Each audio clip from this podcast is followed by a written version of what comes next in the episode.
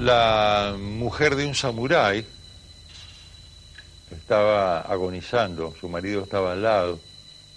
Él amaba mucho a su mujer. Y ella le dijo, no tengo miedo a la muerte. Lo único que me preocupa es no saber quién será mi sucesora en esta casa. ¿Quién será tu próxima mujer? Mi próxima mujer. Nadie será mi próxima mujer. Tú eres mi única mujer. No volveré a casarme jamás. ¿Lo juras por la fe del samurái? ¡Ay! Por la fe del samurái. El samurái era un tipo enérgico. Bueno, recién ahora entonces me animo a, pedirte esto. Eh, quisiera ser sepultada en nuestro jardín, al lado de los cerezos que plantamos los dos. No me animaba a pedirte esto por, porque si te ibas a casar de nuevo sería incómodo que esté mi tumba en el jardín. Pero ahora te lo pido y te pido algo más, que en mi sarcófago coloques una campanilla de peregrino budista. Favor, concédeme este último capricho. Sé que voy a morir hoy mismo. La mujer estaba absolutamente blanca en su cama, muy delgada, y efectivamente la mujer falleció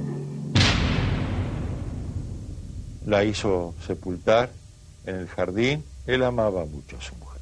Pero pasó un año y se casó con una chica muy joven, muy bonita.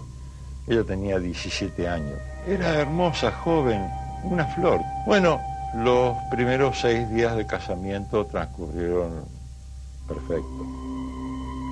Pero al séptimo día, él fue llamado desde el castillo del daimio del poderoso del lugar, tenía que asistir. Y bueno, dejó a su mujer, él tenía que pasar la noche, el día y la noche en el castillo. La chica se fue a dormir, una chica muy buena, y al llegar la hora del buey, se despertó. Y desde un fondo raro, del jardín, escuchó una campanilla de peregrino budista. ¿Cómo puede ser que un peregrino budista venga a esta hora a casa de mi marido? se dijo ella. Y de buenas a primeras apareció en el medio de la habitación una mujer muerta, vestida con su sudario. No tenía ojos, porque hacía mucho tiempo que había muerto. La mujer estaba absolutamente blanca, su gran y abundante pelo negro le cubría la cara y miraba a través del pelo, miraba sin ojos y hablaba sin lengua.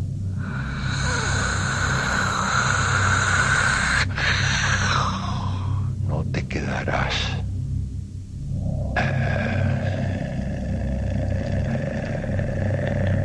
vas a quedarte aquí. No vas a quedar. Yo soy la única ama y señora de este lugar.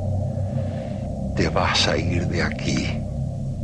Ah, y sin decirle una palabra a él, porque si solamente se lo susurras al oído, voy a destrozarte miembro por miembro.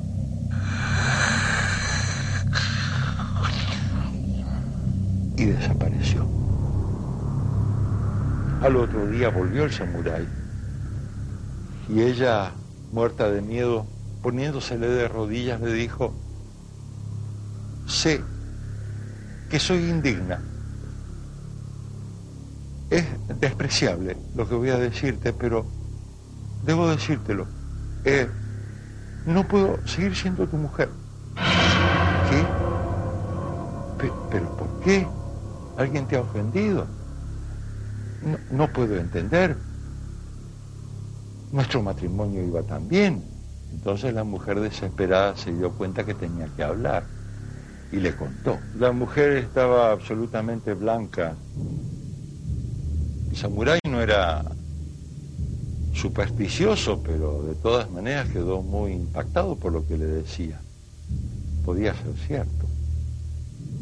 A lo mejor su primera mujer había vuelto a la vida en forma de fantasma. No volveré a casarme jamás. Bueno, desgraciadamente, esposa mía, esta noche también debo volver al castillo por orden del daño. Mi señor. Pero no te preocupes, vamos a hacer esto. Voy a dejar al lado tuyo a mis dos mejores hombres. Son hombres simples, pero muy valientes. Se harán matar antes que permitir que nadie te toque, humano o fantasma. Quédate tranquila. Bueno, la mujer se tranquilizó bastante y efectivamente el samurái le dejó a dos de sus mejores soldados que eran de origen campesino, le contaban historias agradables a la chica para mantenerla contenta, eh, así le hacían chistes, con simpleza, sin malicia, para que ella eh, se tranquilizase. Bueno, la chica se durmió como si fuera un bebé, una chica muy buena. Y los dos los dos guerreros se quedaron al lado, cerca de la chica, en su propio cuarto, pero separando con un biombo por razones de pudor. Y se pusieron a jugar al Go a ese juego japonés.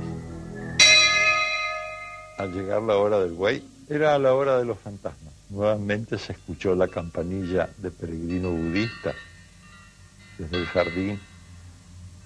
La mujer se despertó en el acto. Quiso pedir auxilio, estaba todo absolutamente silencioso, salvo la campanilla, la odiosa campanilla odiosa y temible campanilla. Se levantó de la cama, fue hasta los guerreros y vio que estaban inmóviles, detenidos en el medio de la partida. Los dos estaban como de piedra, los sacudió y seguían de piedra. Al otro día llegó el samurái, encontró todavía los dos guerreros inmovilizados los sacudió, les pegó un grito y ahí sí se despertaron. Y los tres vieron horrorizados lo que había ocurrido. Estaba el cadáver de la mujer sin cabeza. La cabeza le había sido arrancada y un enorme charco de sangre. Había gotas de sangre que salían hacia el jardín, hacia la parte delantera. Siguieron el rastro de sangre, atravesaron bosquecillos con cedros, ciruelos, hasta que llegaron a donde estaba la tumba de la primera mujer del samurái. Él amaba mucho a su mujer. Y allí, a pleno día, encontraron de pie frente a la tumba, tú eres mi única mujer, un objeto rechinante como un murciélago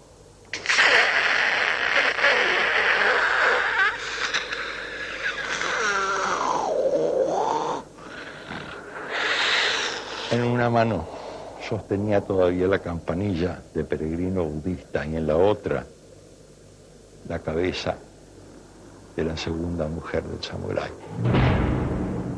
Entonces uno de los guerreros sacó su espada, pronunció una oración budista y de un solo golpe decapitó a la aparición, que en el acto se derrumbó al piso quedó toda una cosa sucia ahí en el piso de restos de sudario, pelos, huesos. La campanilla rodó a un costado, pero la mano que sostenía todavía la cabeza de la pobre mujer seguía abriéndose y cerrando, como si todavía quisiera castigar. Ah, pero esta es una historia muy perversa, no me gusta, le dije al que me la había contado. En todo caso, eh, la muerta tendría que haberse vengado con el marido, que era el culpable, no con la pobre mujer. Ah, me dijo mi amigo, el que me la contó. Así lo ves vos, porque sos hombre. Pero las mujeres tienen una manera distinta de ver las cosas. Las mujeres pelean con otras mujeres. La promesa, la Harm.